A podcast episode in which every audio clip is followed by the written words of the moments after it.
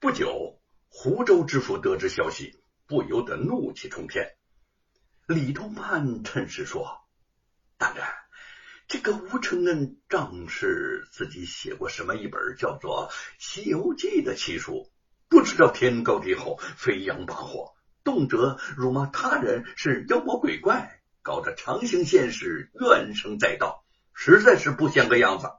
望大人严厉惩处，以正视听。你所说未免有点夸大其词吧？”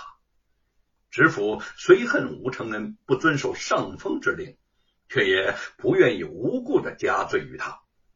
想了想，说：“不管怎么说，吴承恩私自做主，开仓放赈，系犯下了大罪，绝不可饶。将他抓捕下狱，等候处决。”前来抓捕吴承恩的府衙公差气势汹汹的来到了长兴县衙。却见吴承恩身穿素衣，静静的端坐着。见到他们，语气平和的说：“莫要惊扰了旁人，吴承恩恭候多时了。”也不用他们催促，自顾就站起来，当先走出了县衙大门。那些公差一愣之下，赶忙跟着，感觉到好像他们并非前来拘捕人犯。而是来护送此人一般。刚刚走出县衙大门，竟呼啦啦的涌成了一群百姓。见吴承恩在公差的拘押下出来，为首的几个人立刻就跪倒在地，说：“吴大人，你不能走啊！整个长兴县就靠着您了。吴大人，您是我们的救命恩人，他们怎么可以这样的对待您呢？”没有您，我们早就饿死在街头了。吴大人，我们还没有报答您的恩情呢。父老乡亲，你们快请起吧。如此大礼，我吴承恩承受不起。今日离别，我早已料到，只是看到县里百姓灾情仍在，我的心里头仍在挂念呐。吴承恩眼眶潮湿，上前将他们一一扶起，说：“我做事从来不要报答，有朝一日你们脱离了灾情，安居乐业了，我的心里头才能舒畅，没有白做这个地方官。”几位公差本想稍假一时，却见众百姓你一言我一语的，总是舍不得就此让吴承恩离去。不由不耐烦起来。行了，行了，别啰嗦了，耽误了时辰，你们付得起吗？乡亲们，你们回吧，我吴承恩得到你们的厚爱，知足了。吴承恩面向众人，深深一击，坦然的登上了押后在外的囚车。他望着远处，轻声感叹。沈坤贤弟，为兄与你同路了。吴承恩被押到了湖州府衙大牢，原以为知府必当堂询问他不遵上峰命令的缘由，孰料竟一连二十余天被关在这儿，不闻不问。这一日，玉珠前来告知他，有人探视。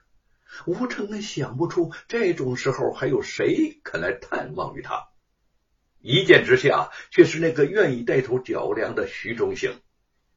他对这个人很有好感，知道他虽也是富户，对穷人却极有同情心。这时候见他来探望，更是感激。吴大人，徐忠行走过来向他深施一礼。吴承恩起身微笑回礼道：“难得这个时候你还来看我，谢谢了。”湖州知府衙门在抓捕您的文告上说，您强征暴敛、贪赃枉法、私吞库银，据他气愤不已，竟有些说不下去了。吴承恩接过话茬，微笑着说：“哈哈哈，居相横暴。”是不是？徐忠行点了点头，不解道：“您怎么知道是这一条罪名的呀？奸贼严嵩诬陷沈坤贤弟的时候，就用这么一条荒唐的罪名。看来呀，这是贼人惯用的手法，了无新意。吴承恩说到这儿，心里倒是有些痛快。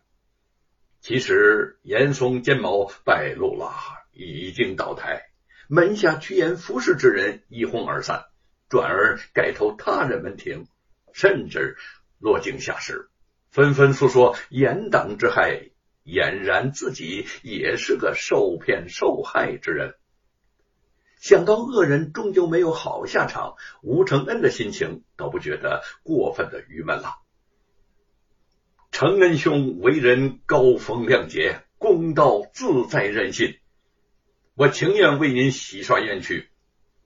徐忠行说：“其实啊。”您私自开仓，并无什么大的罪过，只不过是触犯了一些有权势者的利益而已。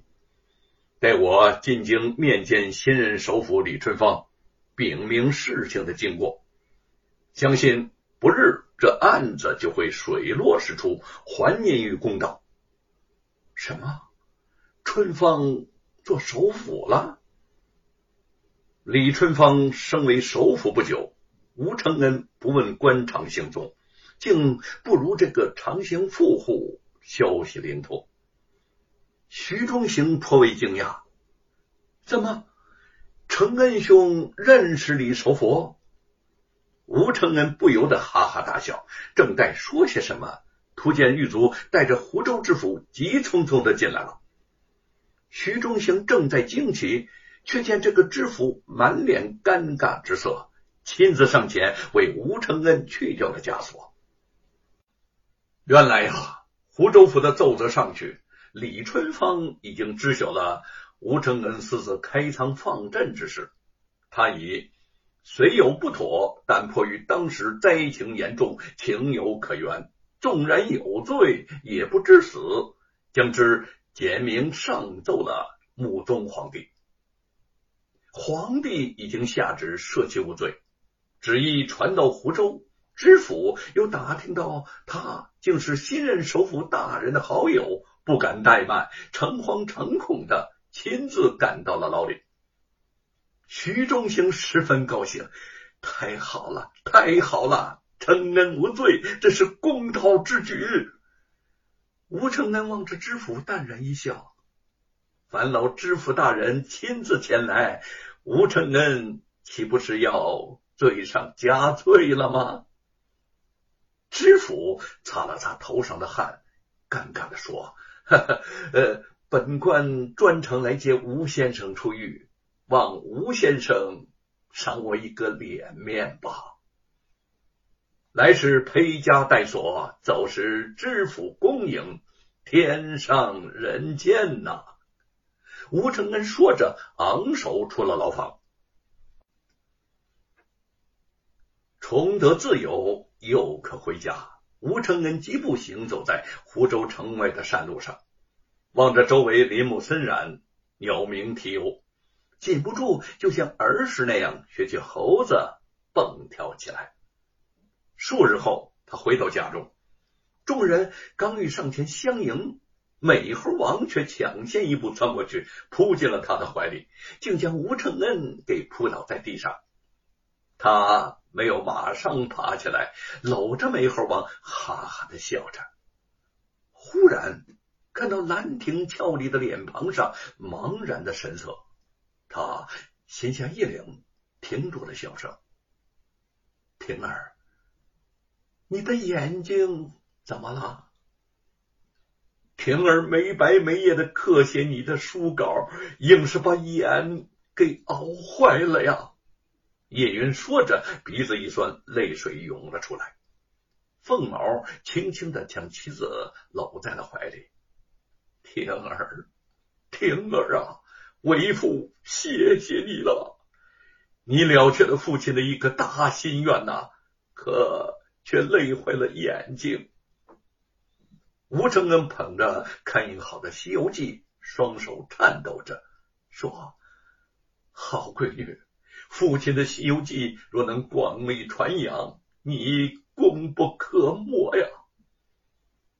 兰亭微笑着摇了摇头说：“父亲，儿媳能刻完您的书，也是我心里的乐事，就算累坏了眼睛也值啊。”兰亭的课本已经印出，不但山阳县的人们纷纷捧读《西游记》，便是远在京城，也有不少《西游记》的驰名之人，声名远播，竟上达天庭啊！